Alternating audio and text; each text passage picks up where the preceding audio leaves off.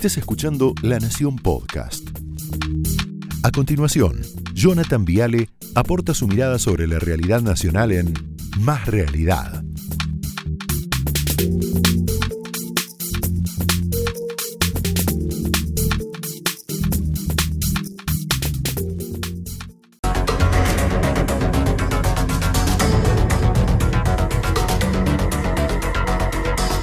Bueno, buenas noches, noche con invitados recontra picantes. Ya está llegando Martín Lustó, el senador nacional, exministro de Economía. Eh, está llegando Luis Juez, diputado nacional, vamos a hablar con él. Obviamente el caso Maya se lleva todo, vamos a hablar mucho del caso Maya. Y Roberto Debag, ahí lo veo, eh, el infectólogo más prestigioso que tiene la República Argentina, en breve charlando con nosotros. Ahora bien, ¿se puede ser neoliberal en el año 2000 y filo chavista en el año 2021? Sí se puede. Sí se puede. Mirá, arranquemos con esta boleta. Año 2000, Alberto Fernández formaba parte del partido de Domingo Cavallo, Acción por la República. ¿Se acuerdan de esto? De hecho, fue candidato a legislador porteño. Ahí lo estás viendo marcadito en rojo, compartiendo lista con un tal Gustavo Vélez, con un tal Santilli y con un tal Eduardo Lorenzo Borocotó. Alberto Fernández era un cuarentón de centro derecha.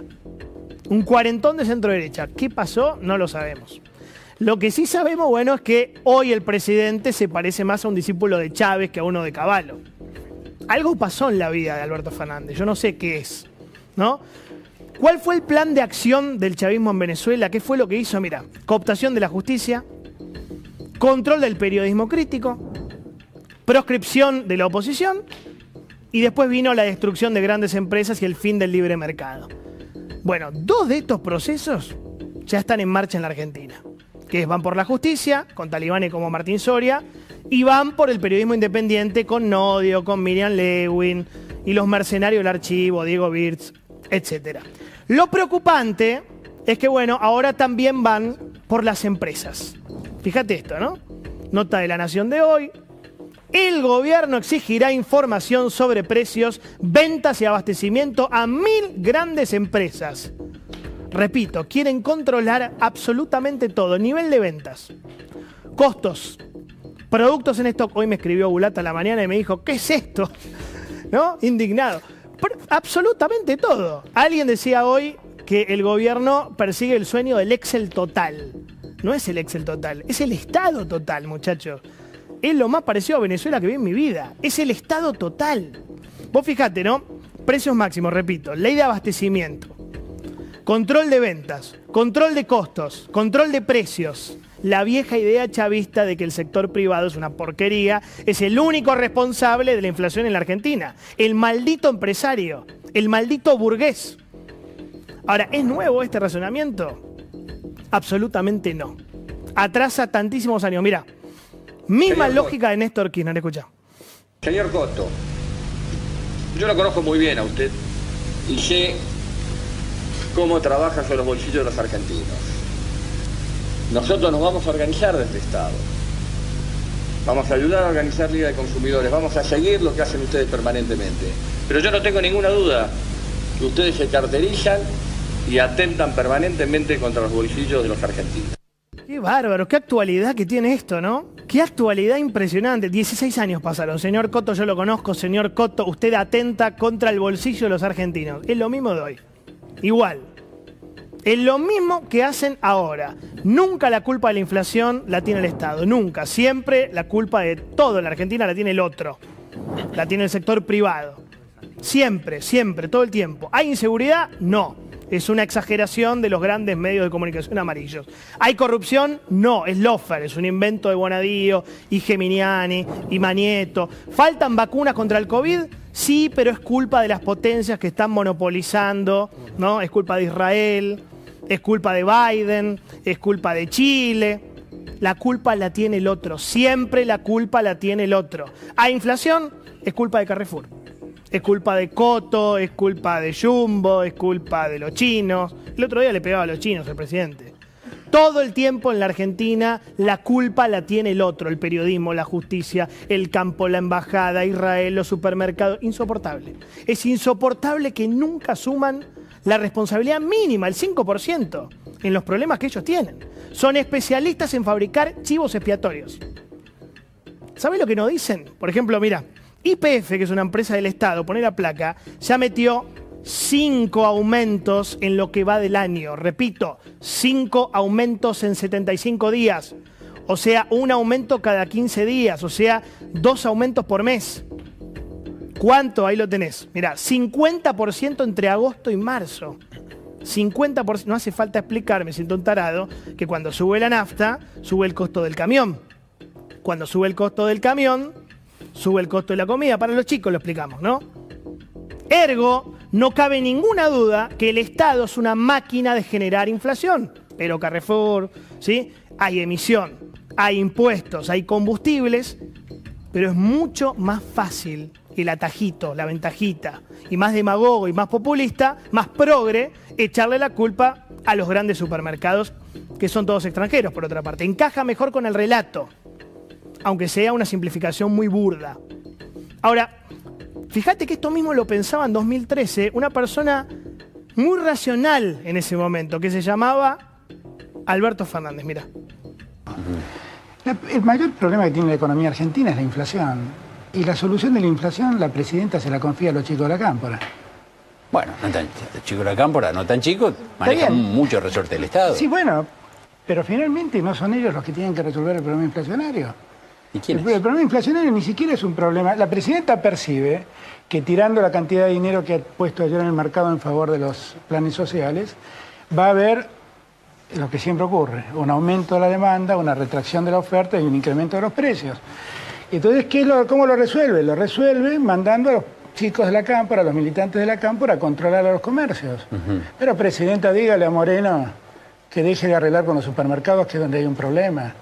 Y además hable con Mercedes Marco del Pon, porque el problema es que usted no tiene en cuenta la cantidad de dinero que ha emitido y que no ha tenido respaldo, y eso ha sido una causa generadora de inflación enorme. ¿Por qué no manda a la gente de la Cámpora a controlar el Banco Central? ¿Y cómo emite el Banco Central? Por ahí se lo cuentan, por ahí no. ¿Dónde está este Alberto Fernández, no? ¿Dónde está? ¿Quién se lo comió? Un Alberto Fernández lúcido, que no tenía miedo de decir la verdad. ¿Quién lo secuestró? ¿Alguien sabe? Jekyll y Hyde, ¿cuál es? Razonamiento básico. Uno, la inflación no se arregla con el control de precios. A eso atrasa 70 años, mil años. Dos, ¿qué hace la cámpora controlando precios? Movimiento Evita. Y tres, el problema, decía Alberto Fernández, es la altísima emisión de moneda que hace el Banco Central. Bueno, está haciendo exactamente como presidente lo mismo que criticaba, lo mismo. Control de precios, control de stock, control de ventas, ley de abastecimiento, multas, la cámpora en los supermercados, altísima emisión, rojo fiscal. El año pasado el gobierno rompió los récords absolutos de emisión de la historia argentina. Se rompían las impresoras literalmente de la Casa de la Moneda, no funcionaban. Llegó a haber 33 millones de beneficios sociales para 27 millones de personas, récord total. ATP, IFE, AUH y otras siglas más. Pero es mucho más fácil, repito, echarle la culpa de todo a Clarín, a Carrefour, al Fondo Monetario y a Pero Macri. Los controles de precios fracasaron una y otra vez en la historia argentina. Helvar, 1973. Martínez de 277 terminó con la tablita cambiaria, que estalló en el 81. Greenspoon se disparaba en el 84 el precio de las empanadas de atún durante las Pascuas. Ahora, 2010 Moreno, mandando inspectores, también de la cámpora. No nos cansamos de fracasar, no nos cansamos de repetir viejas e inútiles ideas. Y mientras tanto, siguen destrozando la clase media. Porque esto es lo importante, no hablan de los problemas de la gente. Siguen empobreciendo la población argentina.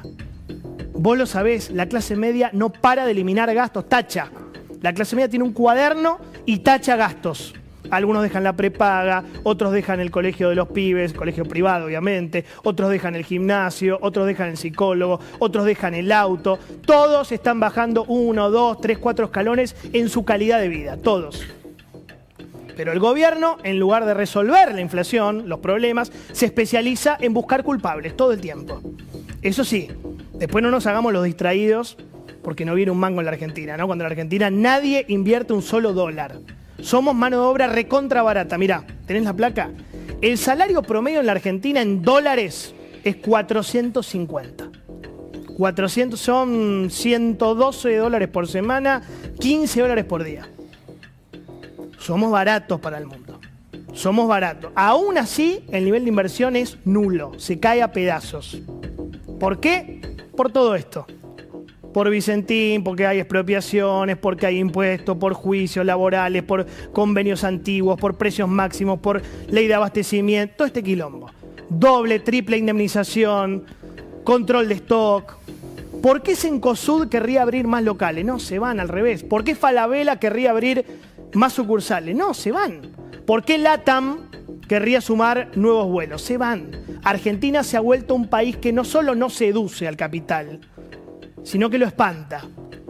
Y en el capitalismo, que no haya capital es un problema. Si no hagan otra cosa, inventen otra cosa y listo.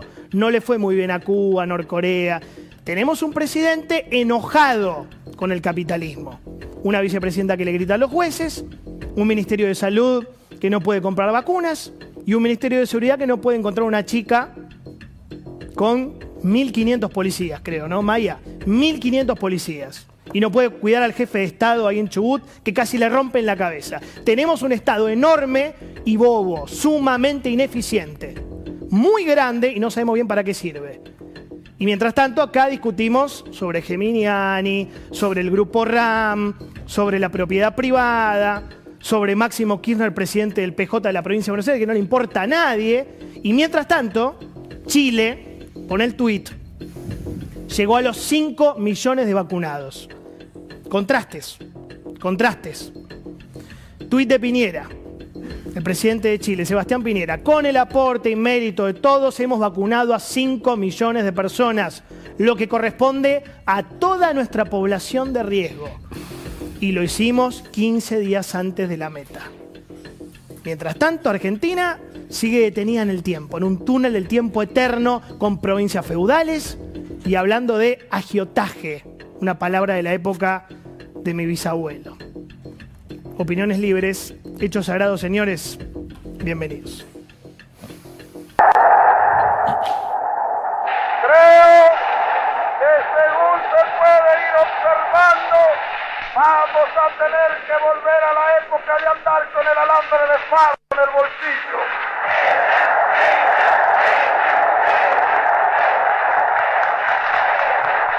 Eso, eso de la leña que ustedes me aconsejan, ¿por qué no empiezan ustedes a darla? Con referencia a los especuladores. El gobierno está decidido a hacer cumplir los precios, aunque tenga que colgarlos a todos.